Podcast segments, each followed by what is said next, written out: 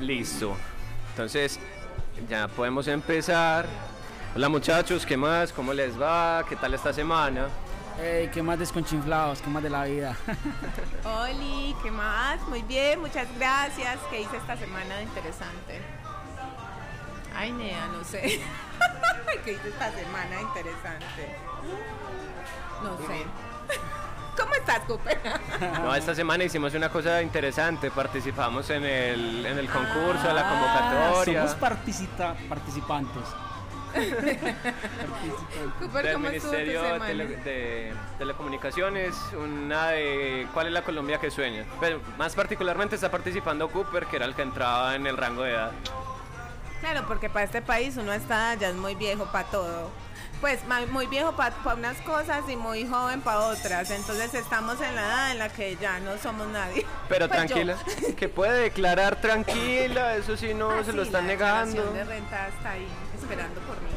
Bueno. Uy, no, eso me pasó esta semana. Llevo cinco días con el archivo de la contadora abierto, diciendo como, ay, tengo que conseguir esos papeles. Ah.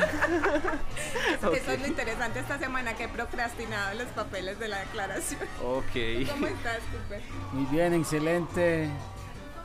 Eh, creo que varias veces que hemos grabado el podcast ha sido después de días que he tenido que trabajar muy duro físicamente, como hoy. Entonces me siento como un poco apagado, pero Con moral. con moral siempre arriba, arriba con todo. Bueno, este capítulo sí lo vamos a escuchar con musiquita porque estamos en, en- en un lugar que ya presentaremos, pero eh, no podemos evitar hoy lo de la música. Igual, entonces ya... Oye, se la emparche, se las está ahí con la esposa, con la que se la saca a bailar ahí mientras escucha el desconchinfladero. Mientras lava platos. Lava platos. Y eso es buen ejercicio, lavar platos, escuchando el desconchinfladero y bailando. Wow. Chévere. Bueno, pues entonces vamos a presentar a los invitados de hoy. Hoy tenemos dos invitados en, en este capítulo que también van a estar en el próximo, pero ya los escucharemos y escucharemos los temas. Presentémonos por acá. Primero, hola, ¿cómo estás por aquí tú, Ane? Hola, me llamo Vanessa, psicóloga de profesión, cantante por afición, ¡Ay, tenemos músicos hoy! pradeña, soy del corregimiento San Antonio de Prado. Ay, pero San Antonio de Prado sí me gusta, por allá hay una pizzería muy rica. Vane, ¿qué te gusta hacer aparte de cantar? En tus domingos fríos, melancólicos, así donde la vida a veces pesa. ¿Te pesan los domingos? Sí, ¿Y qué haces como a los todo domingos? el país, ¿no? sí. ¿Qué haces así como en tu tiempo libre? ¿Qué te gusta hacer? No, sí, los domingos son los días con la tasa de suicidio más A alta. las 5 de la tarde, es la hora pico. Por eso siempre Por eso si te hora. llaman en la tarde, Sí. si eres profesional de la salud mental, un domingo contesta. Por eso tienen que escuchar el desconchifladero los domingos en la tarde. Apunten, apunten ahí en las notas. Sale al mediodía. Cantar. Te pones a cantar, a ver series. Sí, lo normal, leer, sobre todo, sí. Igual, Vane, tú vives en el campo, ¿cierto? Más tranquilita la vida. ¿O no Pues es la tanto? verdad, vivo en todo el parque, entonces me toca vivir lo mejor y lo peor de, del corregimiento. Ah, Entonces, Sí. Y por aquí, ¿quién tenemos ah, aquí? ¿Qué más, Juan? Bueno, mucho gusto. eh, mi nombre es Juan Pablo Pulgarín. me- los colegas me llaman Pulga. Eh, sí, soy, yo soy un poco más músico de profesión, digamos. eh, me dedico más a esto. También tengo otras cosas que hacer mientras ah, termina de aflorar la, la profesión como tal de la música. Soy intérprete, eh, interpreto la batería y soy compositor especializado en música para medios audiovisuales. Wow. Eh, de hecho, Juan, para... sabes que siempre he pensado, o sea, a mí la gente que hace música me parece retesísima, a mí me encanta, además pues porque yo no puedo evitar pensar en el cerebro. Y es como, wow, o sea, tu cerebro y tu cerebro funciona súper diferente, pero el hecho que tú seas baterista, o sea, porque la disociación que tiene que hacer tu cerebro es para mí es como, wow, wow, es brutal. Yo hice seis semestres de lectura musical en la de Antioquia, seis semestres, oiganme a mí, en la San Marino. un semestre de lectura musical en la de Antioquia y pregúntame si sé que es una negra. Tiene tumbado. Yo sí sé que es una negra. No, yo no sé No, qué es bueno. eso. Claro, a mí, a mí el cerebro honestamente no me da. A mí me dicen, haz un mi. Y yo soy como, no, no sé qué putas es eso. Me dicen, todas las mujeres pueden hacer un mi. Yo soy como, no, no sé qué es eso. Yo le doy la instrucción a mi cerebro y no me da. No, no, pero igual, pues yo soy, yo soy compositor, me dedico más que todo a la, a la música para audiovisuales, he hecho para publicidad y para videojuegos, pero no, o sea, a mí me dicen haga un mi en esos momentos y yo no sé hacer un mi. Ay, bueno, no soy tan. O sea, eh, no, eso, eso, eso de- déjeselo a los que nacen con el prodigioso oído absoluto. Pero sí, o sea, a mí, me, a mí me tienen que tocar el mi para hacer el mi. Ah, no, pero es que a mí me tocan el mi y yo no soy capaz de hacer el mi. Ahí está, ya, ya, eso, eso es otra cosa. No es imposible, hacer eso, eso es de entrenamiento, ya que no lo has practicado es otra cosa. Ajá, Sí, sí, sí. Pero sí, o sea, eh, tampoco me considero la persona más virtuosa. Eh, se hace lo que se puede, aunque me, me encanta mucho lo que hago. Pero me encanta mucho tocar y me, me encanta en sobremanera componer, aunque en muchas ocasiones es complicado. Uno muchas veces como creativo se bloquea, no, no tiene como donde que quiere hacer, que tiene una idea, pero luego quiere avanzarla y como que no me quedé estanqué. Juan, ¿y normalmente de dónde sacas la inspiración? No, pues, a ver, bueno, normalmente de las obras que normalmente logro sacar al aire son trabajos de por encargo. Entonces, por ejemplo, me piden un videojuego de, ni- de ninjas con temática disco.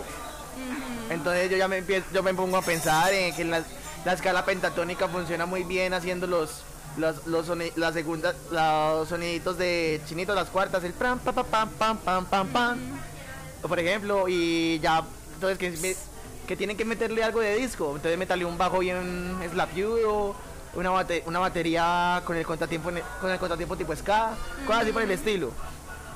Que me piden un- algo un poco más académico, ya, ya me, me pongo eso a buscar, ya hay uno, sobre todo para los últimos trabajos que han sido más publicitarios, es buscar mucho referente de cómo has hecho, cómo, cómo funciona Ajá. y ya uno empieza como a, a sacar maquetas, a pasárselas al cliente. Pa- pasas cuatro, te empiezan una a la final Ajá. y ya empiezas a, entonces, a desarrollar la idea sobre lo que la- al cliente le gustó. Súper bacano. Juan, ¿y, y cuándo son esos domingos malucos, aparte de hacer música, qué te gusta hacer? Yo soy un friki aquí a la fe madre, entonces me gusta mucho los videojuegos, me gusta también ver series. Eh, de hecho, llamamos los frikis, tranquilos. Sí, de hecho hay semanas en las que no hago nada más que jugar. Mal hecho pues, pero no, digamos que a veces uno se tiene que descualquierear. Sí, se desconchinfla uno una semana. Ajá. Y sí, de hecho un, un sueño así súper loco que yo tuviera que me gustaría hacer sería eh, hacer música para Nintendo.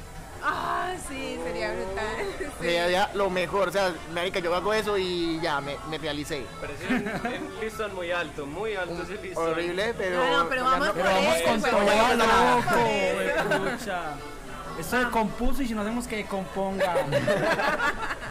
No, y se puede subir más todavía. No, no, me encanta eso. Me fascina, súper bacán. Pues yo, mi experiencia con los videojuegos. no, yo juego mucho, honestamente, pero normalmente soy más la estratega. Cuando era más adolescente y niña, el muñequito me quedaba pegado contra la pared. Saqué el muñeco de ahí. Soy muy buena disparando, eso sí. Pero saqué el muñequito después de la pared. Malísimo.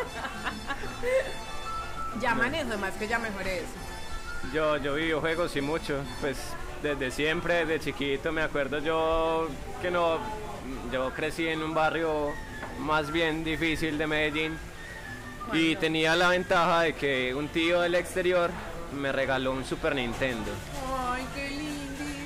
Y era yo de chiquitico con el control en la mano, son mis recuerdos todo el tiempo frente a la pantalla del, del televisor, descubriendo todas esas historias eh, hermosas que son de los videojuegos, que la verdad me encanta, me Yo encanta. tengo recuerdos del Nintendo y la pistolita matando patos. y jugando Nemesis. Pero algo me dice que Cata era las que hacía trampa y se acercaba la pistola Ah, al lado de la pantalla. Imposible, imposible. Como soy de normativa, no me da. Soy súper normativa, entonces así con marca, todo. Y también mi nivel de testosterona es alto. Yo sí soy de la que acelera cuando me paran a acelerarme al lado a la moto. A veces Ah, me toca bueno. hacer conciencia de no, no hay que demostrar nada, no voy a mostrarte que tengo pipí más grande que tú, no, ah, váyase. Y Pero están andando en una bolsa, en una necada y se creen cuquitas. Y, y me cierran y todo, entonces yo los dejo estar, yo los dejo estar regulando mi testosterona hasta que me cansan y ya los voto. Bueno, pero entonces pues retomando algo que nos da el, el sentido de este capítulo, en este capítulo vamos a hablar de cuál es la banda sonora de tu vida. De hecho, es, es bastante curioso que este sea el capítulo en el que po- no podemos eliminar la música. O sea que es probable que nos lo bajen, gracias. Así que aprovechen y escuchen, díganle a todo el mundo que lo escuche. Antes de que los logaritmos pinchers que crearon musicales. no lo Pero antes, antes de que entremos en el tema, David, vamos a hablar del sitio. Claro. Estamos en Itagüí, en un sitio que se ve muy parchado, es la primera vez que vengo, se llama Amba. Ámbar violeta azul. Yo Eh, Súper interesante. Ahorita les, les vamos a subir foticos en el Instagram para que vean. Es una propuesta muy interesante, la carta está muy interesante, la salchicha está chévere, porque son mini salchichitas alemanas, es primera vez que pruebo eso. Tú ya habías venido, Anne, ¿cierto? Sí, Muchas veces. muchas veces, claro, porque me queda súper cerca de, ¿Cómo de te ha ido? Prado. Excelente. Bueno, y aquí en Itagüí es que no hay muchos más lugares o... Usted que la que. Pues es que ámbar es muy único, ¿cierto? El concepto de ámbar ha permanecido por tantos años que incluso abrieron en Laureles. Entonces es como el concepto y el hecho de que la gente puede pasar de, de tomarse un café a, a tomarse otra cosa mucho más fuerte, pasar el rato con amigos, con la pareja, comer, hacer de todo y sentir que está en un espacio distinto, cambiar pero cerquita, que a veces es muy importante como eso, no tenerse que desplazar muy lejos para no sentir que salió de la rutina. a un lugar parchado. Ah. Y que además en la carta tienen cosas interesantes, porque ¿cómo fue lo que te tomaste ahora? Un alpinito, un alpinito de Sparkies. Y es un Bueno, sí. frapeado muy interesante. es- ah, Yo, yo también conocía el lugar ya, ya hace como, no sé, varios añitos. Yo viví aquí en Itagüí un tiempo y la verdad sí sabía del lugar porque alguien pues me trajo. Pero Un machuque. Eh, bueno. historias aparte, historias aparte. Eh, no, no, el asunto es que sí me gustaba mucho. Me gusta mucho también como el, el asunto de que esté tan organizadito, sea un lugar tan bonito y sea como vamos a recuperar una casa, una casa vieja y la vamos a volver un parche, un lugar bacano. Me, no sé, a mí me gusta volver por acá. Siempre es algo como grato. Bueno, voy a, voy a entrar un poco como en, en el tema del capítulo, ¿cierto? Y para eso voy a entrar como con un poquito de historia. Eh, ha- hace poquito estuve leyendo un artículo que decía que cuáles eran los primeros vestigios de humanidad que habían encontrado, ¿cierto? Entonces se hablaba de que el primer rastro de humanidad, como digamos lo que es como tal el rastro que nos conforma como sociedad, es la muestra de encontrar un fósil que tenga un fémur curado, porque bueno, entendámoslo antes, ¿cierto? Cuando éramos nómadas, cuando vivíamos pues como en ese modelo de, de sociedad entre comillas, romperse un pie era morir, no podías hacer nada ya con un pie roto y simplemente te abandonaban y te morías. Pero encontrar el fémur curado dice que ya tuvimos como ese momento en el que nos volvimos humanos y, y empezamos a vivir en sociedad. ¿Qué pasó, Cata, por allá con esa risa? No, la, la mu- la música. Pero de, de hecho es bastante curioso que empecé algo así porque hay otro, hay otro vestigio, ¿cierto? Y creo que nos ha acompañado todavía antes de ese momento. Y sería la música. Porque la música no es solamente, digámoslo, una construcción como la conocemos ahora. La música viene de tiempos inmemoriales atrás, lo que eran, por ejemplo, las danzas tribales, eh, la, ya- la danza de la lluvia o... No, incluso antes de eso, David. Incluso Mucho antes. de, de- de formar, yo creo que quizás qui- la música como la entendemos nosotros ahora, no. Como esa construcción, el, el compositor no lo diría, ¿cierto? Pero creo que sí la importancia de los sonidos para comunicarnos. Y ese sonido que se va haciendo repetitivo, como también va empezando, y cuando, esto es pura suposición, cuando nos empezamos ya a sentar como sociedades, dejamos de ser tan nómadas y nos empezamos a dar cuenta que es mejor que nos juntemos y hagamos más sociedad. Entonces eso cómo va a hacer que esa misma lógica de estar junticos haga que esos sonidos repetitivos empiecen a aparecer y ya luego pues ya si nos adelantamos en el tiempo y nos vamos a hacer danzas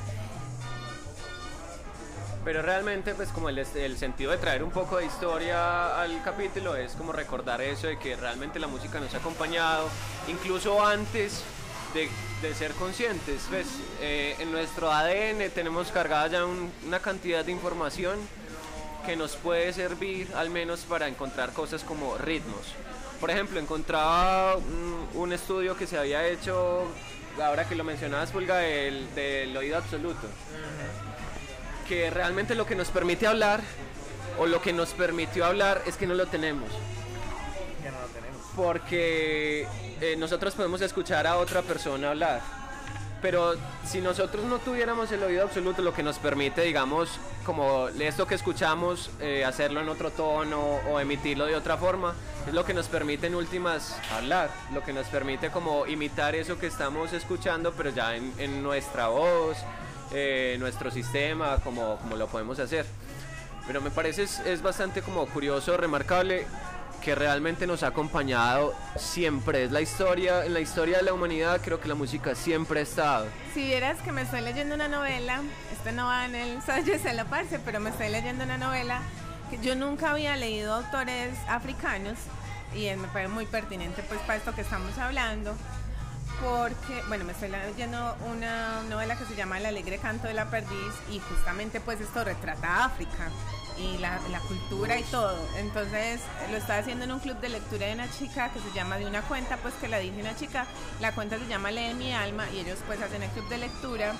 Entonces es muy bacano pues porque entre todos nos acompañamos y nos leemos, pero también vamos y buscamos fotos y todo. Y en parte del libro aparece, en, en la narración de la novela, un baile ritual que se llama Juá y Mapicos. Y entonces nos fuimos a buscar y son bailes rituales. Y es una locura ver a esta gente bailando y que tiene mucho que ver con los tambores. Y en algún momento yo escuchaba que, que eso emula el latido del corazón. Y por eso cuando suena el bombo en la batería sentimos como que se nos eriza todo también, porque eso, los primeros sonidos que nosotros sí percibimos son los internos de mamá a los bebés, No ¿cierto? no bebés. Y ese, ese- ese palpitar de ese corazón también que nos produce. Hay, hay un- a ver, ya retomando un poco lo que decía, que lo- gracias a Dios los, los seres humanos no nacimos con oído absoluto la mayoría. Eh, precisamente pues, con eso podemos comunicarnos muy fácilmente porque ya sabemos, sa- eh, no tenemos que saber la nota real que está haciendo el humano, sino que sabemos la intención con la que está hablando la persona. Entonces es muy distinto decir, hey, recoge la basura, como, hey, recoge la basura. Hermoso la tonalidad. Exacto. Ah, Eso, eso tratando un poco coracional aquí ya con palabras del, del experto. No, mentiras, pon esta parte. Eh, No, usted el experto, ¿a qué cariño? por, e- por ejemplo, cuando, cuando escuchan, podemos identificar cuando un tema es el mismo tema, aunque no esté en la misma tonalidad. Por ejemplo, ese tema que, está escuchando de- que estamos escuchando de reggae, tranquilamente yo lo podría cantar. In love in you. Está en, otra tonali- está en otra altura muy distinta a lo que está sonando aquí en fondo, ¿cierto? Pero el, igual ustedes o cualquier los oyentes tranquilamente pueden identificar que es el mismo tema. Y así, por ejemplo, ustedes ven, por ejemplo, bandas famosas de metal, metamos al metal, metámonos con un Led Zeppelin, o por ejemplo, la canción Este to Heaven, que es por allá arriba, al- alto, y la mayor parte de su tiempo el, el cantante original cuyo nombre me escapa lo hace en su tonalidad original, pero en cualquier otro momento sale en vivo cantándolo como más abajo. La gente conoce el tema, pero o sea, es- es- es- si asustan, dicen esto suena raro, pero él saben Ya que saben cuál es. saben cuál es, suen- era lo mismo. O por ejemplo Guns N' Roses, el- Axel Roses no canta la misma tonalidad que cantaba en los, no- en los 80, Eso ya no le da la vida. no le da, pero saben que el tema es ni siquiera por, el- por la melodía que está como en las mismas distancias, pero más abajito. les quería contar una cosa. Y es que cuando pensamos en, el- en la banda sonora de la vida, tuve un recuerdo de hace relativamente pocos años, hace, ah, no sé, como ocho años ya. Ay, Nea, el tiempo pasa.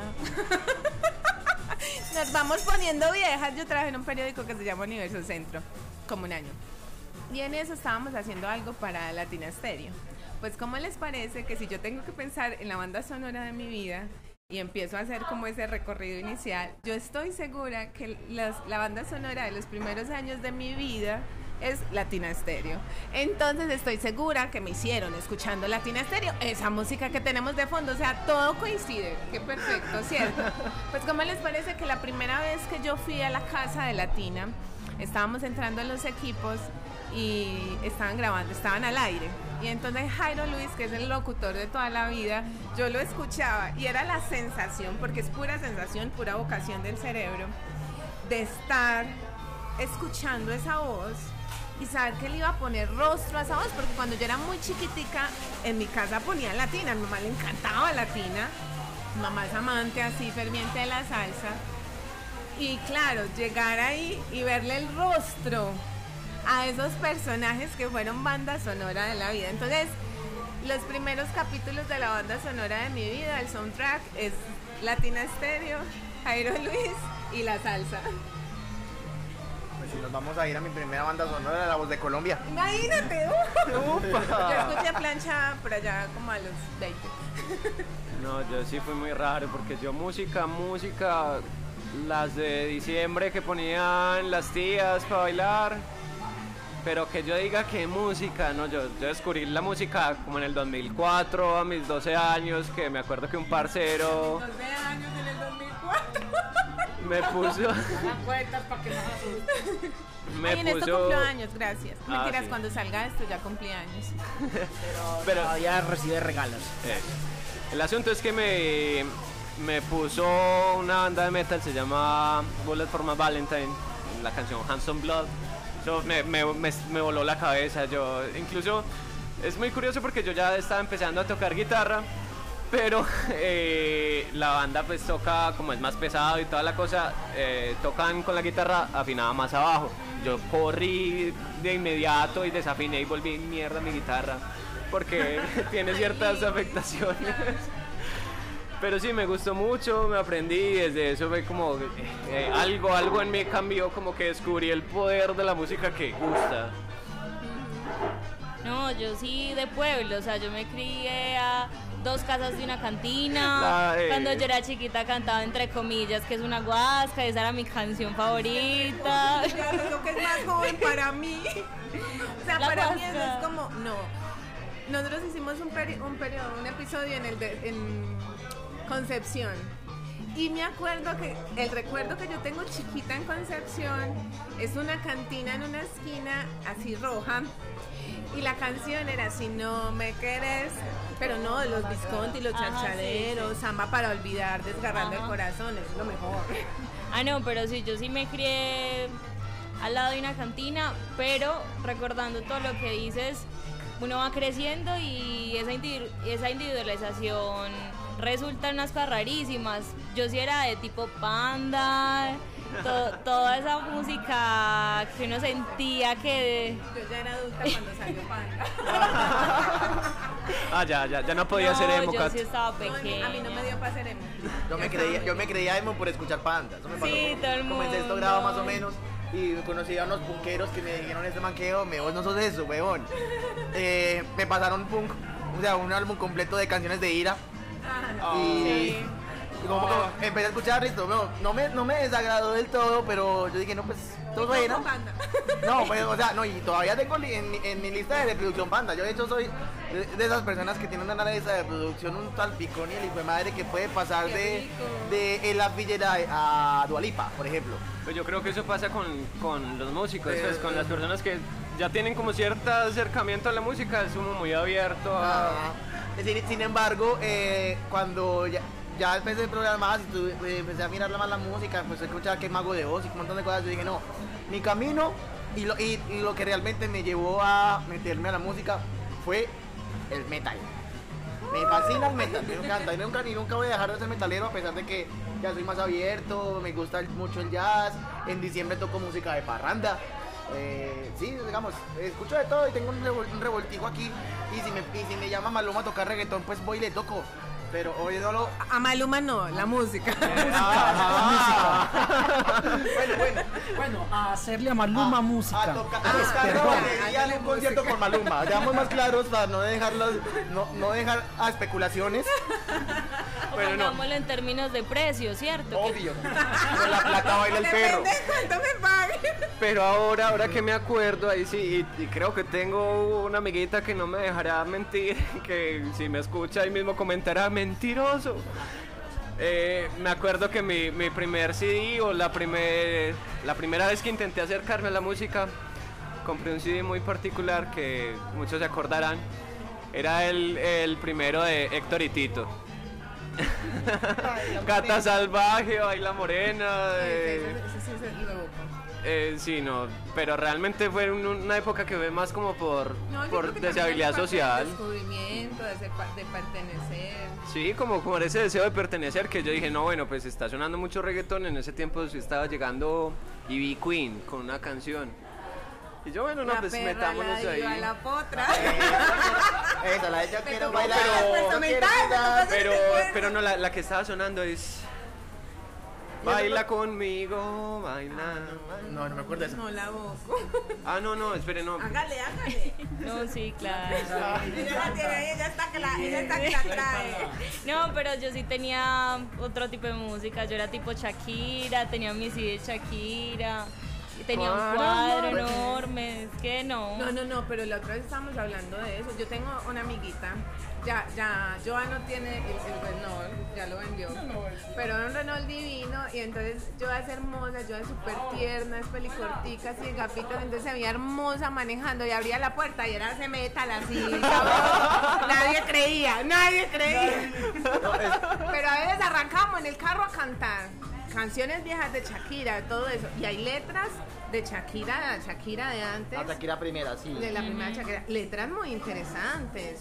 Sí, La esa del Botacita octavo día una la. Sí, no, y realmente eso también trae a otro tema de- del podcast que es el poder de la música y que muchas veces no somos conscientes de ello porque aquí traigo a colación otro tema que eh, de otro capítulo pero es lo malo que somos los humanos para usar la lógica y para pensar pues como en general porque aquí voy a traer como un punto dato curioso que me ha volado la cabeza toda la vida de la música y es que la música digamos, yo pienso que puede ser el lenguaje más completo y hace cosas que, la, que ni siquiera la matemática es capaz.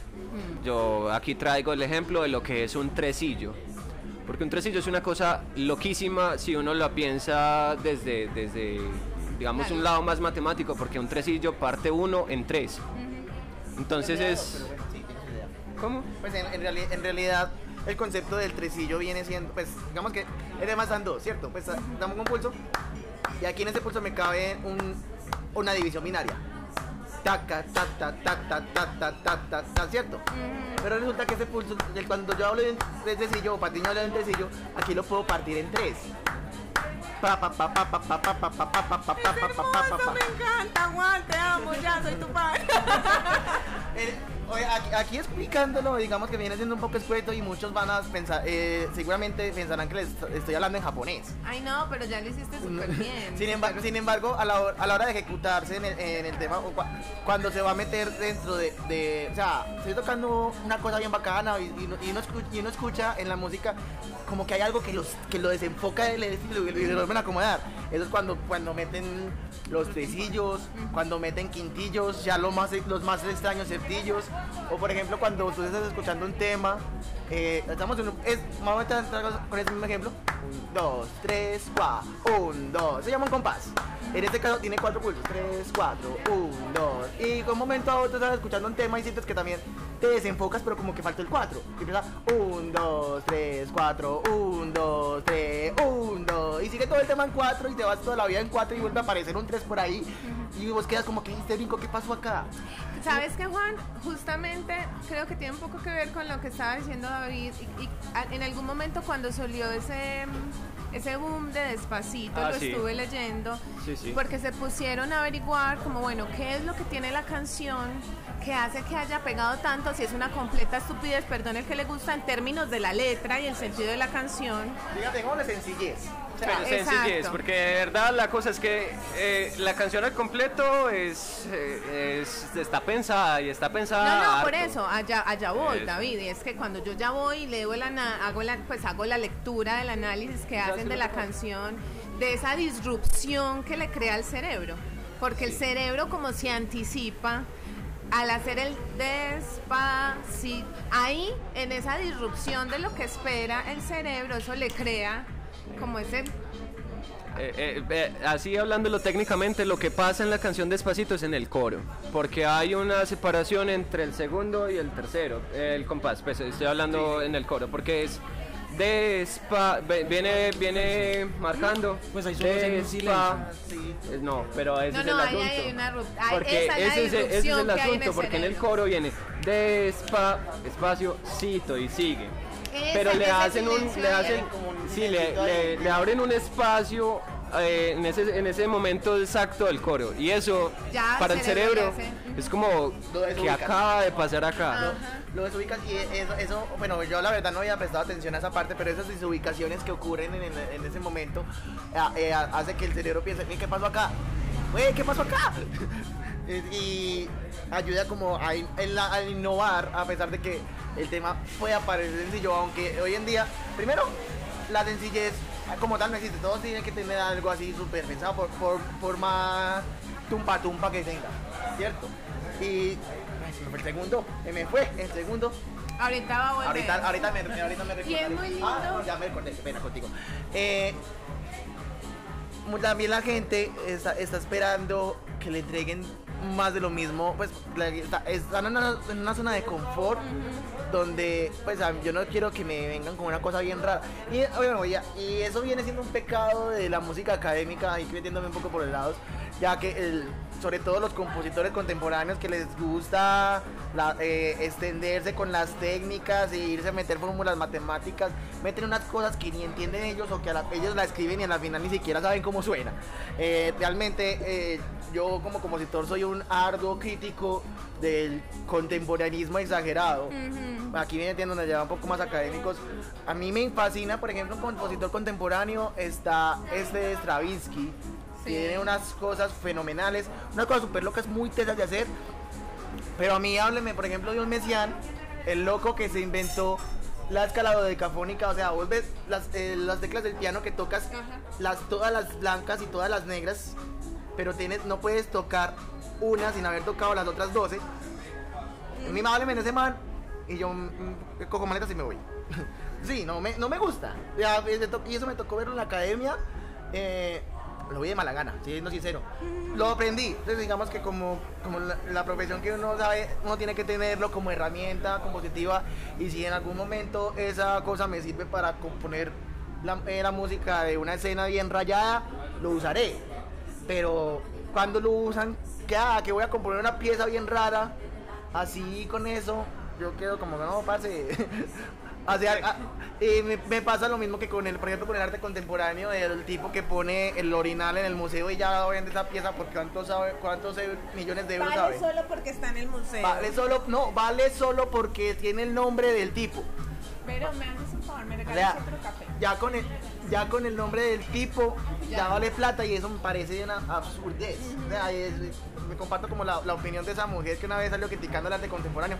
Estoy 100% de acuerdo con esa mujer y la amo. eh, Yo pienso algo respecto a la música y va más como en la esencia del ser humano, porque lo llevamos en el ADN. Entonces, partiendo de ahí, si pienso en la época contemporánea, esa música era para la época contemporánea porque pensaban contemporáneamente. Y si nos vamos a tiempos remotos atrás, eh, pasaba lo mismo con, con la música. Yo considero que la música es, es la parte y el arte de expresión más espectacular que hay en la existencia misma y que la llevamos en, en nosotros.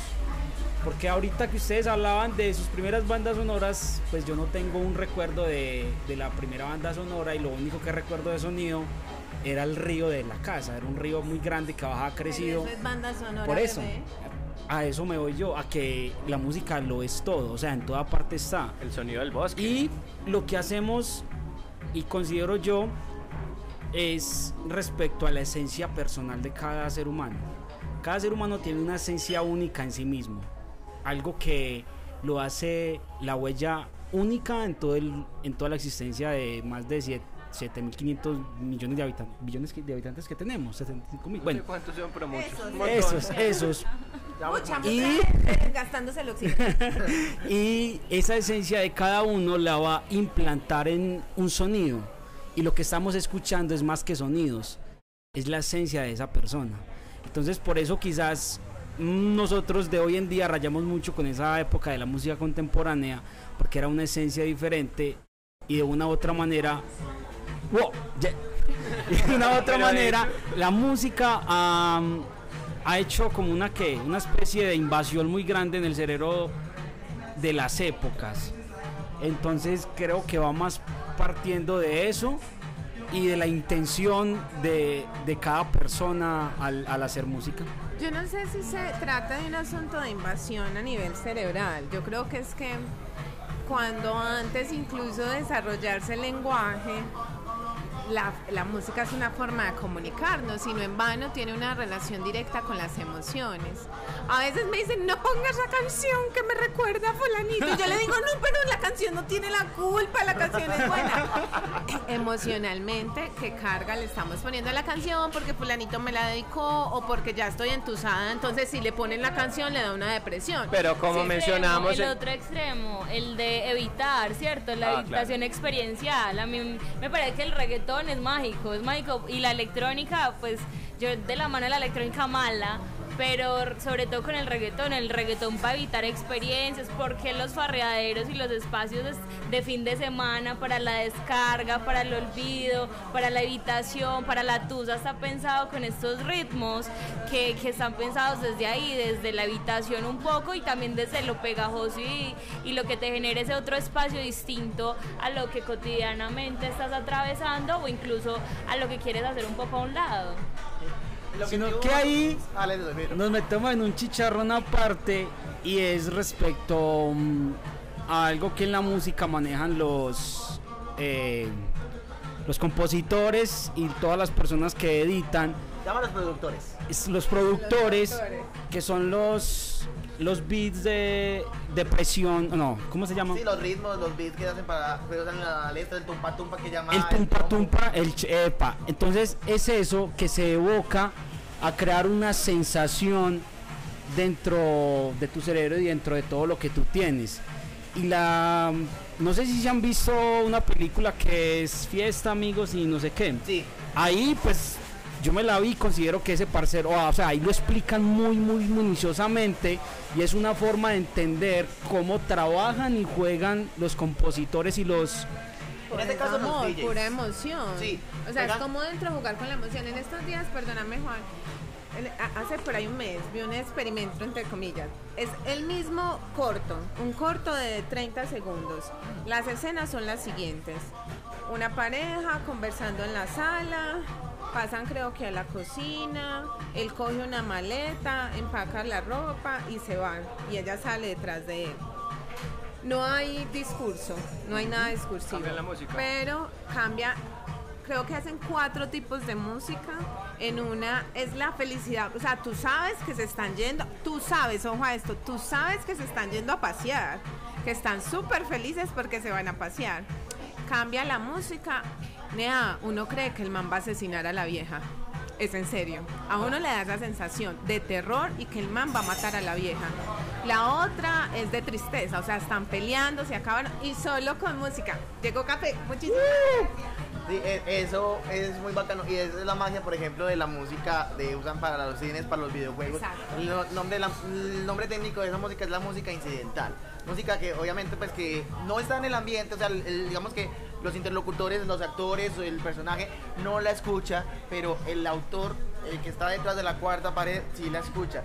Y todo eso eh, se usa con el fin de terminar de llenar el efecto como tal. O sea, no, no es lo mismo que te veas una película de terror con, eh, con los aparatos apagados que con el, con el 100 de volumen del teatro en casa. O sea, te cagas del miedo viéndola. Por ejemplo, lo que está sonando de fondo hace parte de la banda sonora de por allá, hace más de dos cifras.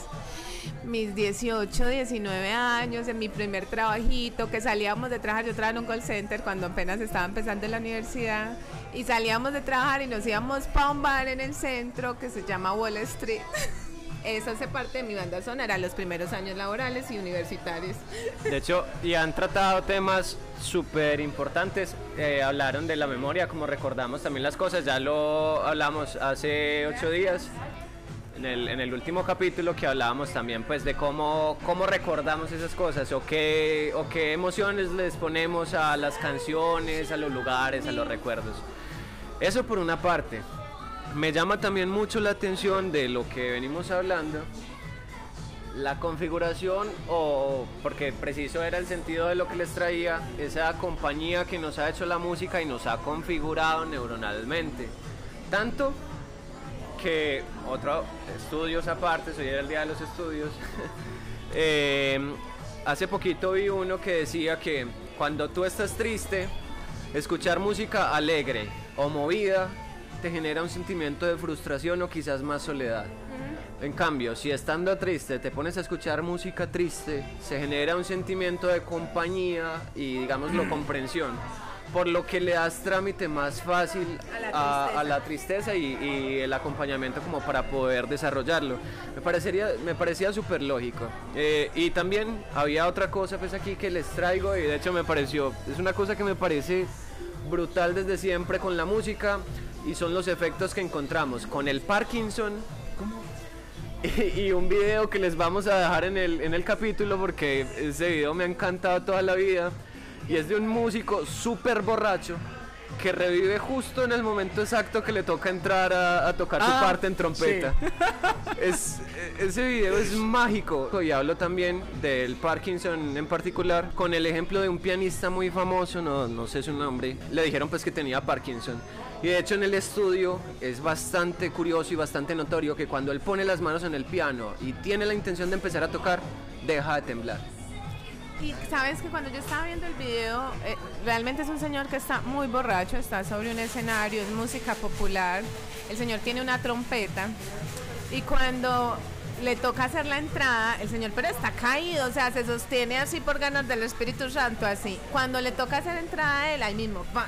y no se desafina, porque además yo estaba pendiente escuchando como, bueno, se desafinó, salió donde no era, entró donde no era, no, perfecto. Me salió una Y-. Borracho pero responsable.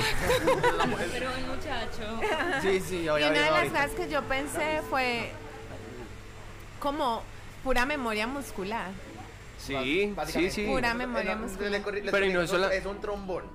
Ah, bueno, es- es- perdón. es muy- es Cariño, para mí todo es Es, es trompeta. muy, es muy- es muy distinto, es muy distinto para la audiencia. Esa es una trompeta muy Es grande. una trompeta muy grande. La, mi- la misma familia de los bronces, listo, fin.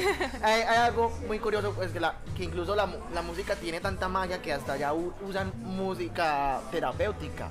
Ya la utilizan mucho para Claro, ayudar sí, a... el ya hay has- hasta carreras, hasta Berkeley, que es una de las escuelas de Sí, música más... musicoterapia. Exacto, ya, ya, ya tiene su, su carrera de Ah, no, musicoterapia. sí, Ah, no, no, pero en Berkeley es psicología musical. Y también, pues, sí, algo así, algo así, de una carrera que tiene que ver con eso. Y también pedagogía para niños, un montón de cosas.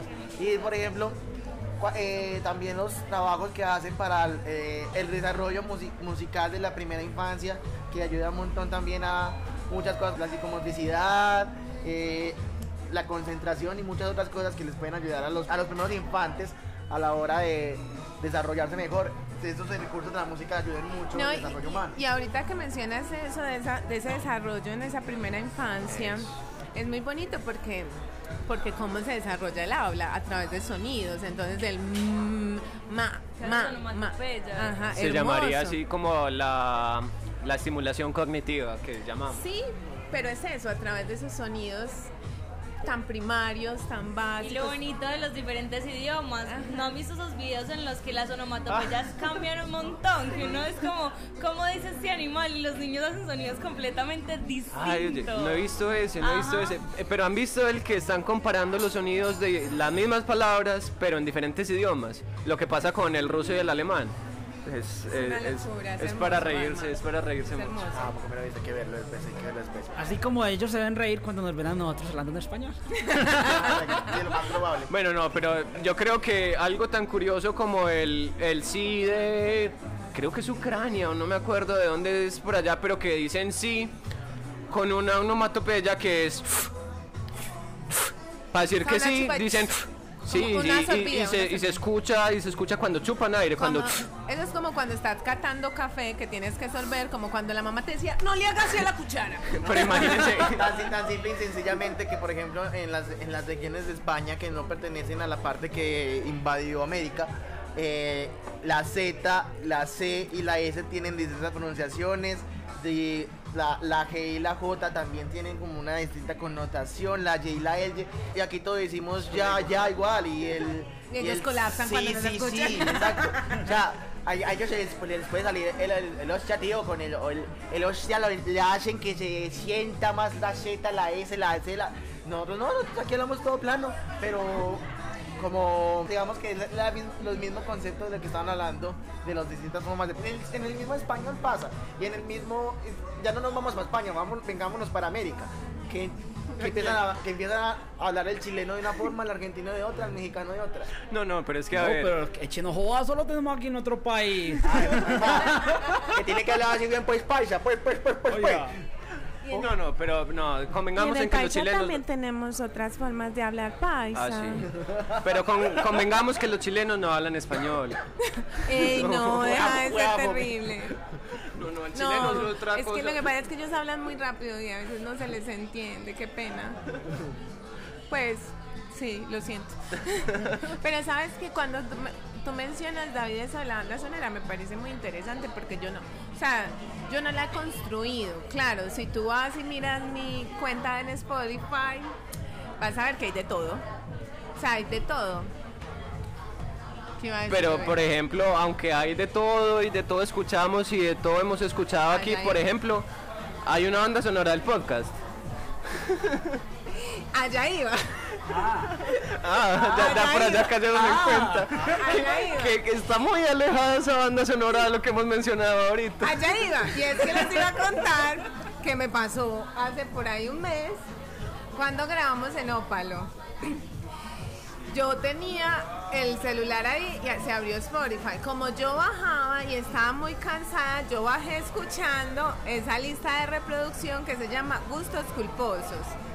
Y entonces lo dejé en la barra y el, y el muchacho de la barra empezó a mirar y es que, "Hmm, pero solamente hay Carol G. Y yo le dije, es que Carol G me puso a cantar, a bailar, a cantar reggaetón. Claro, lo que pasa es que bueno, hay una cosa que nosotros hacemos desde el primer episodio y es que el cerebro a veces, el cerebro es muy simbólico y el cerebro es muy engañable, demasiado. Resulta que el primer, la primera vez que grabamos el primer episodio llevábamos mucho rato de viaje, estábamos todos muy agotados y eran como las 11 de la noche, estábamos grabando y estos dos muchachos estaban quedando, pero así, ya estaban por allá, que empezaban a convulsionar del sueño y del cansancio. Pues adivina qué princesa les ha dicho que se paren y les puse a- a bailar Carol G, pero con las manos abiertas, a moverse. Claro, eso ahí mismo activa el cerebro y lo alborota. Entonces, una de las cosas que yo hago si estoy muy cansada y no puedo darme ese tiempo de quietud, es que pongo location y Activa- empieza a ponerlos a bailar. Activación conductual y con Location Cata. tiene algo muy interesante y son las variaciones de sonido y de ritmos, que es como la misma sensación que tiene Despacito y muchas canciones así. Mucha variación. Yo quiero tocar otra cosa que también tienen las bandas sonoras en, eh, en el cine, en, la- en los videojuegos, en toda parte, en la, en- en la televisión también, en las series.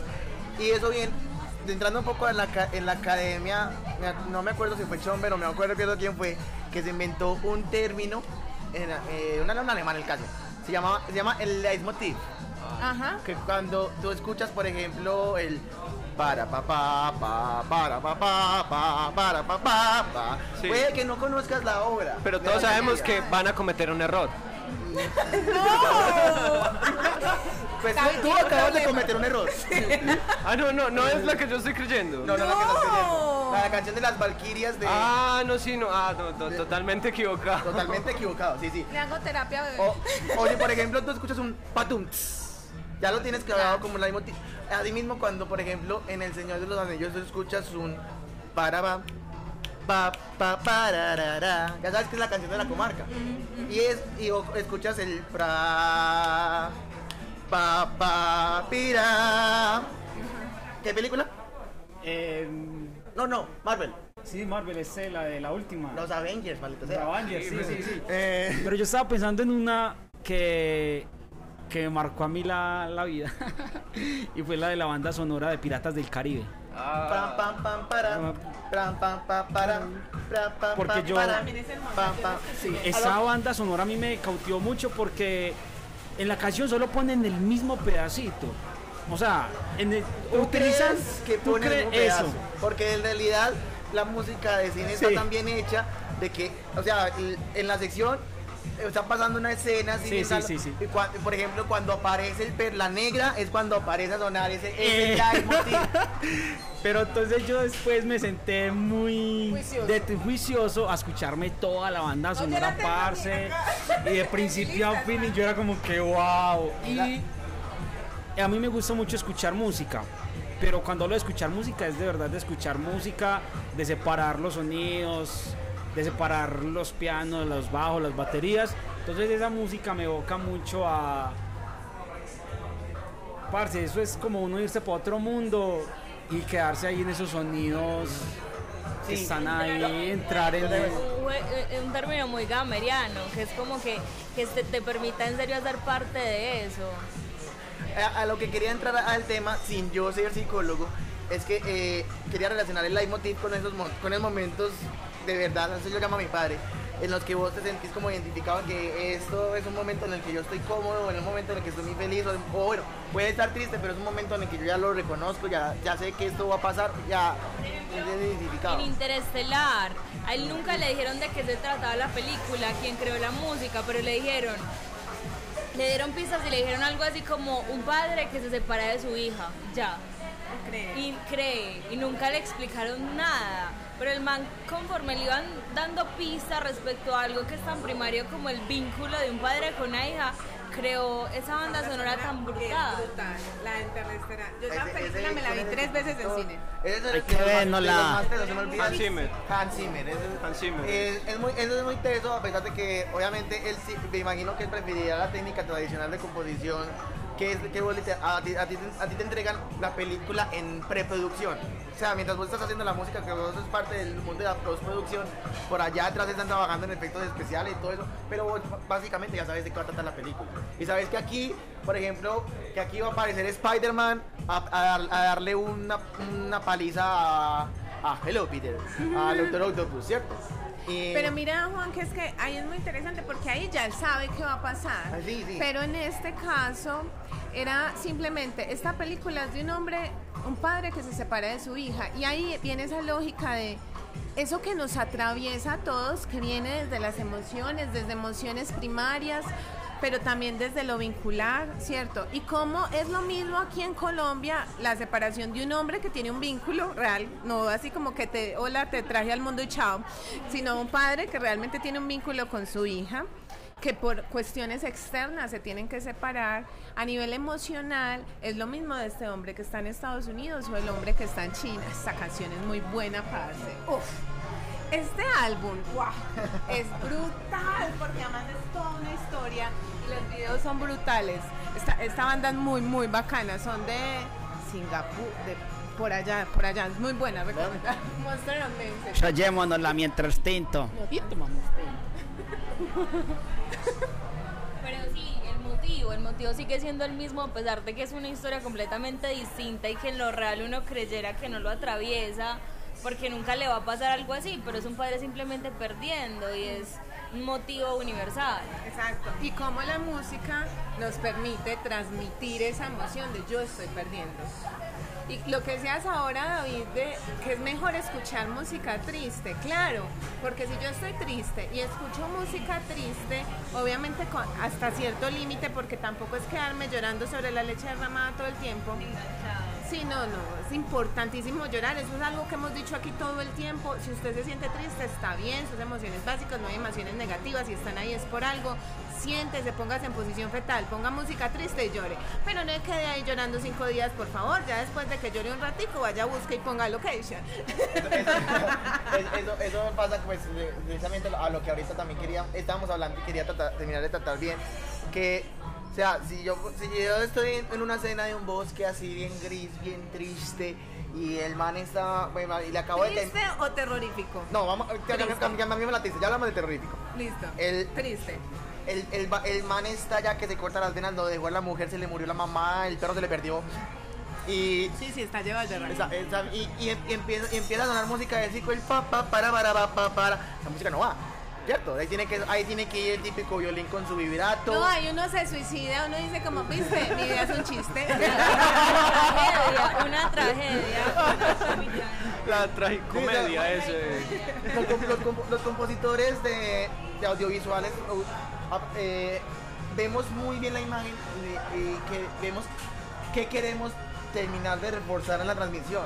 Tan así, tan así el punto que esa, esa escena, como la acabo de describir, tranquilamente puede funcionar con silencio. El silencio ahí también viene siendo parte de la música. Que simplemente escuchen los pasos del tipo eh, pisando las hojas. Eso también puede hacer parte de la escena. O meterle un, un cuarteto de cuerdas bien triste con notas menores disminuidas que estén sonando con ese vibrato ahí bien. Es una cosa súper cortavenas. O póngale banda. Cualquiera de las. Se me ocurre pensar en, bueno, hemos estado hablando un poco sobre cómo funciona la música a nivel de, de composición, a nivel de ce- cerebral. Eh, nos hemos pensado un poquito cuál ha sido la banda sonora de nuestra vida, vamos a nuestras listas de YouTube y de, y de Spotify a ver qué tenemos y vamos viendo como que ha hecho parte de nuestra construcción, ¿cierto?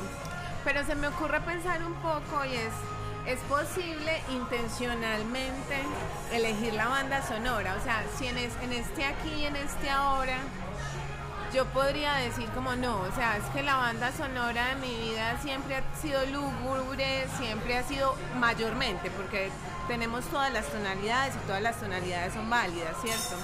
Pero si mayormente la banda sonora de mi vida siempre es lúgubre, siempre es desde la tragedia, aquí ahora yo podría decir conscientemente, no, voy a meterle más colorcito a esto. Sí, pero aquí y entras en un tema bastante curioso porque me gustaba, me gustaba como lo tenía aquí listo y es preciso el algoritmo de recomendación que usa Spotify porque Que ahorita peligroso.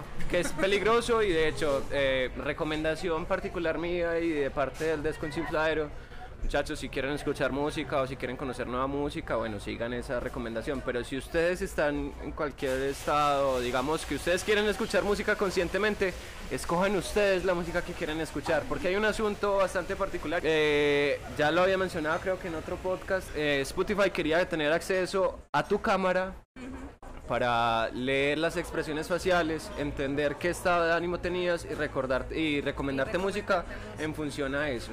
Eso puede ser funcional porque como lo decíamos ahora, estás triste, eh, Pero música hasta triste. qué punto yo Eso. entro al bucle. Pero entonces ahí hay un asunto y es configurar esos bucles o, o dejar que, porque aquí hay una cosa importante y me parecía una cosa loquísima que leí hace tiempos en un paper que publicaban en Google.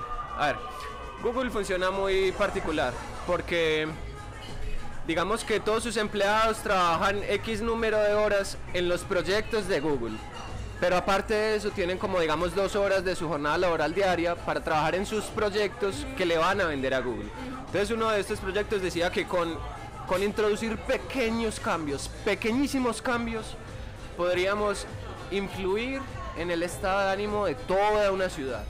Por ejemplo, en ese, en ese paper, y era, si le damos dos segundos de más a todos los semáforos de la ciudad, estaríamos generando que la gente vaya más despacio y tenga un poco más de calma por una parte, si es, si es digámoslo, una, un cambio poco notorio. Pero si le daban mucho espacio a los semáforos, generarían todo lo contrario.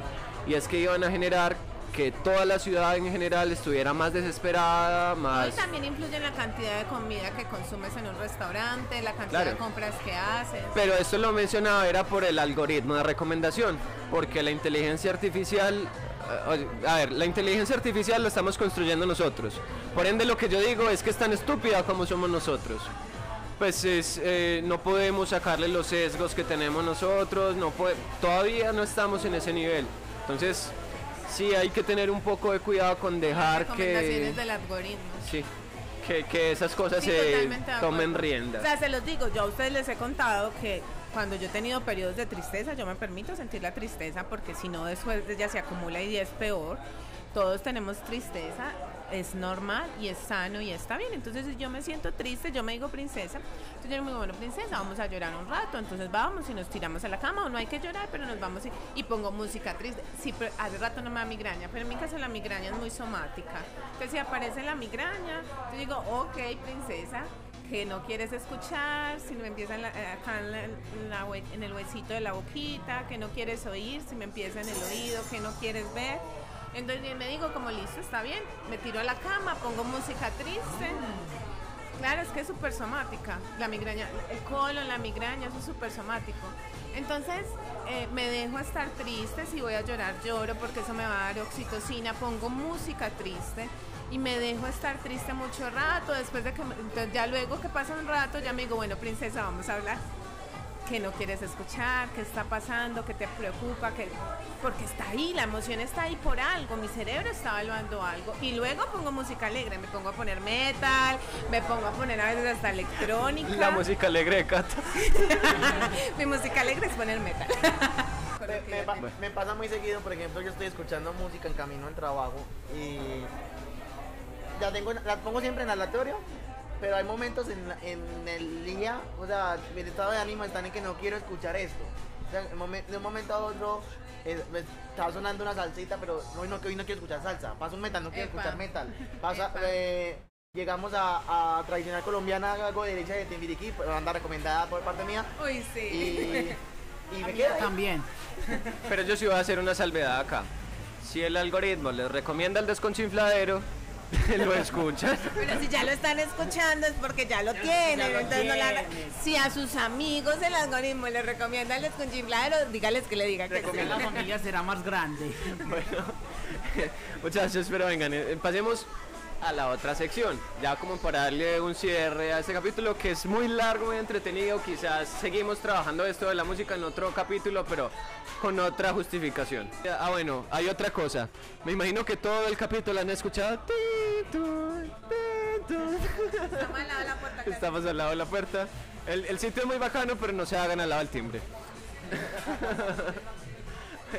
Vamos a, a la sección, a nuestra próxima sección de mito y realidad. Para hoy tenemos esta afirmación.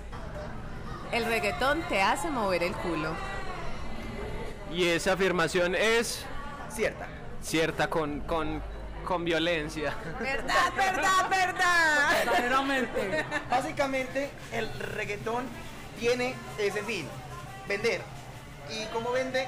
Haciendo que la gente lo escuche, lo sienta pegajoso, que quiera mover el bote, básicamente. Exacto. Pero eso es cultura, eso somos nosotros en toda Latinoamérica, ese tumpa, Pero también tumpa, tiene eso, tum. ese, ese tumpa tumpa que produce a nivel cerebral, que hace que yo quiera. Tengo, Ah, bueno. tengo una pregunta que quizás va ahí en dos vías. Uno, el tumpa tumpa hace lo que está sonando del fondo. ¿Sienten esos tambores? Sí. Esos tambores inmediatamente me hacen querer moverme así, pam, Sí. pam, pam. Ese tumpa tumpa tiene algo que hace que a nivel cerebral se active ese movimiento y eso es evolutivo o es emocional o aprendizaje social. Eh, de hecho sí, sí tiene ese poder y ahora con la segunda pregunta que tú lo mencionas, yo diría que es evolutivo. Eh, el sustento, digamos, que tiene el reggaetón en, el ritmo es esa separación entre la música normal o la más común hasta ahorita había sido cuatro cuartos. Cuatro cuartos quiere decir que es un, dos, tres, cuatro, que un, nos dos, tres. ahorita. Sí, lo que nos explicaba ahorita Juan. Pero eh, hay una particularidad en el reggaetón y es que separan el segundo, a ver, sería un, dos, tres, cuatro. Lo que hace el reggaetón es un segundo espacio, dos, tres, cuatro. Un, dos, tres, cuatro. Y eso rompe, eso hace que en el ritmo o para bailar tengas que darle un movimiento a la cadera que quiebra. Es un quiebre que hace que el movimiento sea particular. En, reali- en realidad el- el pu- el- la pulsación, o sea, el, el- la- el ritmo, el ritmo frecuente de las, de las negras sonando un, dos, tres, siempre va a estar ahí. Siempre. Siempre. Pero ese, o sea, esos sonidos que suenan a destiempo, o sea, cuando, cuando tú escuchas música disco, no, digamos un poquito del reggaetón, cuando escuchas que o bueno, que escuchando esta tambora que está sonando todo así, eh, hay destiempos que el tambor te hace también llamar el, el este, hacen que el cuerpo sienta como esa sensación de como de acomodarme en el espacio. Sí, yo aquí estoy bailando. Exacto. De acomodarme, pero todo el tiempo estás con esa pulsación sonando ahí. No, tres, no. Eh, o- o- el- volviendo a la pregunta anterior, también el si, si es evolutivo, si es, social, si es evolución social es o- un aprendizaje social, o o, si- sea, que si como es- cultura lo hemos eh, pasado de generación en generación y entonces ese tipo de sonidos nos hacen generar ese tipo de movimientos o si desde antes simplemente esto me evoca el cerebro reptiliano se me activa ahí. Yo creería que es, todo, es de todo un poco. Pues teniendo en cuenta que también es lo, que decía Patiño, que en un principio eh, por allá la música que se, se logró registrar gracias a que la, la Edad Media, el catolicismo era muy eh, estricto, eh, la música era, como podemos decir, decirse, muy cuadrática, por, así- llamarla. Pero de un tiempo y sobre todo de- pues, pensaría desde el siglo XVIII en adelante que se empiezan a, a tomar registros reales de la música de todas las partes y de que la, música que viene de África se viene como arraigando más en todas las partes, arraigando mucho en la cultura latina, sobre todo desde la llegada de los españoles y ya pensando más en el, en el siglo XX, en la- por eh, al principio de década de los 10 y 20 que se empieza a, a, a ejercer esos movimientos del swing, del jazz, de la música disco, Soul. del soul y que después va evolucionando eh, R&B, eh, raga, que va, va- sacando todo un montón de vertientes que al final tenemos y fue de 8000 géneros y hablando de géneros musicales, no hablando del otro. eh, digamos que construcción social, sí. Hereditario, sí. Sobre todo porque también de que se hablaban de que la, Todos música... los caminos conducen a África. Exacto. Sí. Y, la- y, de- y también conducen a que la, eh, la música nos viene acompañando desde hace muchísimo tiempo, en el sentido de que, por ejemplo, el, pri- el primer instrumento, o lo primero que se conoce como instrumento musical es la percusión. O sea, lo- allá, allá lo primero que... Lo primero que palo. hacía- exacto, lo- No, lo- los huesitos, la, la a los huesos, a, a las piedras, pegarle a todo, que generara un ruido y que todo el mundo eh, tuviera una sensación de como conocida, ¿cierto? Eh, sí, bueno, primer instrumento musical si descartamos la voz, que la voz no se eh, no la meten dentro de la categoría, pero para mí es, es un instrumento de viento. Vos tenés unas cuerdas vocales que cuando vos la movés de cierta forma generas una nota y generas un ritmo. Entonces, la voz viene siendo un instrumento de viento. ¿Y por qué viento si son cuerdas? Porque, la- porque o, tenga cuidado y eh, en ese orden de ideas el piano también es un instrumento de cuerdas. Sí, Eh, Pero es de- eso es de cuerda percutida. Sí, que- pero le- Ya que es un instrumento de percusión. bueno, entonces, ¿por qué la voz no? La, la, la- o sea, Usted le pega la no, no, lo, lo que, lo que pasa es que las, las, cuer- las cuerdas vocales, primero no son cuerdas como tal, sino que son como membranas y que se, va, que se van abriendo o cerrando según la nota que vos quieras hacer. Y tú respiras por la nariz, entra el aire los pulmones y los pulmones expulsan el aire por la boca. Entonces, esa, expulsión que haces cuando estás hablando es lo, es lo que genera el sonido a través de las ondas de aire que salen de, de tu instrumento de sonido, ¿cierto? Como tal volviendo al tema, me desvié bastante. Eh, lo explica muy bien nuestro amigo. Te lo dijo el chombo. Ay, a mí me encanta ver al chombo en Facebook. Todo este bololoy viene de África, exactamente. Y la percusión viene de África, entonces. Y el- eh, eso hace que todo eso también sea evolutivo. Y, y con- construcción social. Sobre todo por los comercios, o sea, berraca, eso es lo que vende, eso es lo que hay, güey puta, eso es lo que le da plata. Hasta eso es lo que debe lavarla hoy en día, güey puta. Pero bueno. Vane, ¿qué opinas? Pues sí, o sea, ahorita estaba pensando en reggaetón vieja escuela y estaba moviendo los hombros a ver si me daba el flow solo con los hombros y estaba como atravesándolo como por otras formas para disfrutarlo, ¿cierto? Otras manifestaciones de mi cuerpo.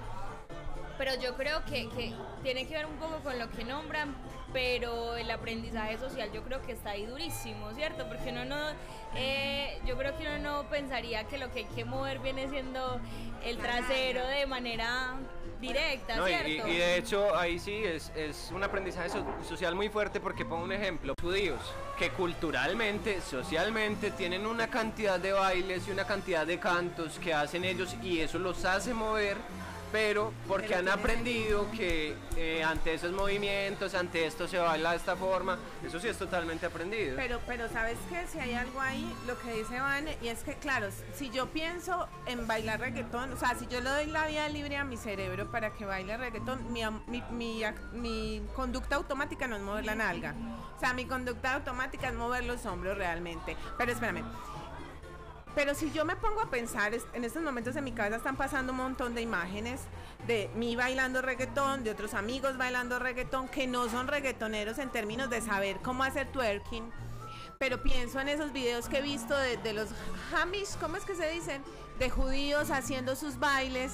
Si tú ves, si hay un movimiento que es con ese, con lo de ese ritmo, y siempre es como mover los hombros, pero- como mover el pecho y el mismo movimiento. Pero precisamente ahí en ese campo es que yo decía lo del quiebre ahora al segundo tiempo del, del reggaetón, porque lo que hace es un, dos, tres, cuatro. Y eso, ese movimiento genera en el cuerpo, eh, hasta donde yo tengo No, entendido- no lo hace. O sea, el tiempo sigue igual. Lo que hace es un No, no, pero- ahí. no, no, a ver. Para que la gente lo entienda. A ver, a ver, Ah, no, la, la, la, la- lo que se llama, lo que se llama la grilla, el tiempo Sí, sí. sigue, no cambia, siempre es un, dos, tres, cuatro, Pero un, es dos, para que tres, nosotros cuatro. los mundanos Cooper podemos entender. Pero, pero, pero en, en ese sonido del reggaetón que sería se- separar el, Para que sea más marcado el movimiento del tronco, o sea, podríamos Eso. decir que en todo vemos ese movimiento del el tronco, tronco. porque es Más que la nalga, es el más- tronco. más Eso esa es. relación con el cuerpo, pero ese sonido que irrumpe es como que Hay el que chaquirazo. que ¿eh? te obliga eso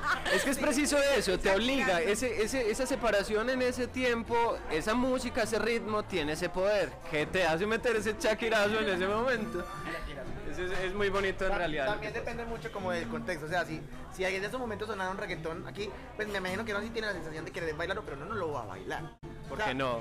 Porque estás aquí sentado hablando con esto. Ah, Ve- Cali. ve, Juan, yo me estoy viendo tentada para irme a bailar. Sí, ah, vea, ve. usted tiene, tiene, tiene a dos mujeres aquí al frente al Pero entiéndame, entiéndame. Es, muy- es muy distinto estar en plan, tomémonos un café, a estar en plan, vamos a un bar oscurito a bailar. o vamos a una o vamos a una finca a, a tirar piscina y a bailar reggaetón. Notorio lo del oscurito. No, yo te entiendo el punto y créeme que la mayoría funciona así. Pero también pasa que hay personas que ya hemos ido mucho a terapia. y si yo en estos momentos me quiero parar a bailar, créanme que yo me paro y bailo. Bueno, sí, Eh. o sea, eso, eso, o sea, es- no, no estoy diciendo que no pase. Puede pasar tranquilamente. Pero te entiendo cuando dices como, claro, con qué intencionalidad yo voy a X lugar, O así- vo- así de vamos sen- a ir a bailar Así de sencillo, específicamente. ¿con qué intencionalidad tienes sonando ese reggaetón en tu Spotify? Está- si estás en una... Para en- activar mi si, es- cerebro. si estás en, un, en tu casa tomándote unas puras con tus amigos, te vas a parar a bailar. Obviamente, en cualquier momento. O puede que no se te Bailamos la pero igual están como, están, están eh, como en ese plan, puede, puede salir el parche de bailar. Muchachos, vean, no. Si, tienes el reggaetón en el y estás manejando tu carro, Imagínense que una vez el vecino tenía el bafle contra la casa. y entonces pusimos el bafle de nosotros contra el vecino a poner location. y Cooper y yo éramos moviendo las manos como unas neas. Sí. Eh, muchachos, nota aquí aparte, muy mala estrategia para luchar contra la bulla. Eh, fuego con fuego normalmente no sirve. Pero bueno, no, ya, ya sí para. Vamos a pasar a la última fin. sesión. Pasemos a la última sección que es. Damas y caballeros, en Sóyeselo Parce tenemos. Esta vez tenemos los recomendados de. ah, en esos momentos tengo dos, dos rec- que pensar en doble cosa. Ahora sí que pena aplaude. Bueno. Re- recome- recomendado mío, tres recomendaciones así súper buenas. La primera es como un rito que yo hago y es que las, las cosas las trato de ver, escuchar, oír o experimentar dos o tres veces. La primera con el fin de disfrutarla. Tú estás como un espectador y simplemente estás ahí disfrutando, estás viendo una película, estás ahí, ay, tan bacana la película, estás escuchando una canción, ay, tan bacana, está, está, está no sé, jugando un videojuego, pues saliendo a pasear, haciendo un- una actividad extrema, la estás disfrutando. Pero en el segundo eh, momento que te vayas a sentar en- a repetir la experiencia, te concentres y la analices para que la entiendas. La, primera, la primera experiencia es disfrutar y la segunda entender. ¿Qué pasa con esa canción? ¿Qué pasa en la, trama de la película? ¿Qué pasa en, este lugar, en esta caminata? ¿Por qué están tan los árboles? Para que te termines de interiorizar más la experiencia que tienes ahí. Eh, listo, como recomendación de canción, yo, bueno, entre una de mis, de mis bandas en las que estoy tocando, estoy con un tributo a The Cure en Medellín, Three Imaginary Boys. Tenemos conciertos eh, para finalizar el año, así que no se preocupen, los invitaremos. Y hay una canción que a nosotros nos gusta tocar mucho, y me parece a mí la canción más hermosa de este hijo puta mundo. Se llama A Night Like This. La recomiendo, escuchen, presten atención, es hermosa por donde la miren, letra, canciones, melodías, todo. E incluso eh, este, este man del vocal que se me escapa el nombre, Robert Smith, eh, tie- se es- termina de. Se, lu- se luce con esa canción. pues, exacto. Y recomendación también para pa- la parte de la música, pero eh, pensa- que eh, presten mucha atención a la música de los videojuegos, a una saga en específica: The Legend of Zelda. El su compositor Koji Kondo hizo esas cosas muy pensadas. Piensen y tomen, es, analicen muy en serio qué pasa con Ocarina of Time, sobre todo cuando están en, en el campo. ¿Qué pasa cuando te acerca un enemigo? ¿Qué pasa cuando andas un buen rato encima del caballo de Pona y no pasa nada? Hay unos cambios que ocurren ahí fenomenales. Lindsay, Lindsay Starling, una violinista de YouTube, hace unos covers brutales de, de las canciones de Zelda. Me gusta mucho. Ay, muchísimas gracias Juan. Me gustan mucho todas tus recomendaciones y principalmente eso de no solamente disfrutar, sino que después de disfrutar permitirme analizar. Y en esa lógica de analizar, para entender cómo funciona, pero también eso que estoy viendo, eso que estoy escuchando, qué me genera a mí y qué me activa a mí, porque una de las cosas que hemos repetido de manera reiterada acá mientras chismoseamos es eso, y es que hay algo que me genera cosas por algo que se me guardó. Entonces mis conductas están muy motivadas por eso que yo guardé acá. Entonces si yo estoy berraquísima porque X o Y situación pasó, ey, eso que me está removiendo, pero no, normalmente no hacemos eso que nos recomiendas, de sentarnos a analizar qué está pasando acá. Y también en esos momentos de felicidad, no solo en la rabia o en la tristeza, sino que, hey, estoy disfrutando esto, qué bacano, qué hay detrás de esto que estoy disfrutando. Súper, muchísimas gracias. Yo creo, David, que una de las cosas que nos queda es eso, entender que la música nos atraviesa, que nos construye además un montón, que la banda sonora de la vida la vamos construyendo todos los días y que yo creo que sí podríamos elegir un poquito qué canciones le vamos a poner a eso, ¿no? Muchachos, ya vamos cerrando. Este capítulo ha estado bastante largo. Eh, el próximo lo vamos a grabar en este mismo lugar, ya a continuación. Entonces, espérenlo dentro de ocho días y seguimos con otro tema. Bueno, muchachos, pues les agradezco toda esta conversación. Realmente, este tema a mí personalmente me gusta mucho. Estaba también buscando la manera de traer a alguien con mayor propiedad que nos pudiera hablar del tema y me encantó la conversación. Sí. ah, sí. Ah, Todo bien. no. Muy Todo bacano, muy bonito. bacano el podernos pensar respecto a... No me acordaba que me gustaba esos afiches que mandaban marcar y que me movían y incluso me acordé cuando empezábamos un poco de, de que hablábamos de esas canciones que ya detestamos porque todo el tiempo las estamos escuchando y, y cómo acá se repiten muchísimo, cómo todos podemos sentarnos a hablar de canciones que el otro refiere porque realmente estamos inmersos en algo de lo que no podemos salir. Y que si bien nos atraviesan historias muy particulares, son bandas sonoras que atraviesan también al otro y que le llegan y muy bacano ponerlas a conversar porque puede ser la misma canción, entonces me, me gustó mucho haber compartido pues y entender incluso porque me movilizan un montón de ritmos. Muchachos. Que Juan se despida. Bueno, no, muchas gracias por la invitación. eh, espero les, les haya parecido interesante el tema. A mí ese tema también me fascina un montón, por eso, me- por eso lo tengo de proyecto de vida. Eh, nos vemos en otra. Ey, de buena que cada vez el escuchifladero se pone más parchado, más bacano, más mejor, más interesante. Mucho más mejor. Mucho más mejor. Gracias por este momento, muchos aprendizajes. Siempre, siempre aprendo demasiado en cada podcast y lo disfruto mucho. Chicos, muchísimas gracias por haber aceptado la invitación, Juan Man. Ey, gracias como siempre. Ya saben, cualquier duda, inquietud, comentario, nos pueden escribir al correo eldesconchinfladero.gmail.com. Estamos en Instagram como arroba el. Escríbanos, pregúntenos. Si usted tiene una historia que contarnos y nos la quiere contar, por favor, mándenos un mensaje por, por interno al DM. Por favor, que nos gustaría mucho conocer su historia. Si usted quiere enviarnos una nota de voz con su historia o si simplemente la quiere contar para que nosotros podamos compartir un poco de su historia y a través de sus historias también que otras personas se sientan acompañadas, que otras personas puedan incluso encontrar un poquito de luz a través de su experiencia. Eso sería una cosa extremadamente maravillosa porque justo para eso estamos para que nos acompañemos, para que nos abracemos juntitos. Si es su domingo, miserable, triste y solo, está bien que esté triste, miserable y solo y necesita hablar, escríbanos. Un besito. Y todo aquel que haya llegado hasta este punto, nos escucha, es fiel seguidor y si quiere venir a este espacio está totalmente invitado. Esperamos eh, escucharnos la próxima semana. Chao. Chao. Bye bye.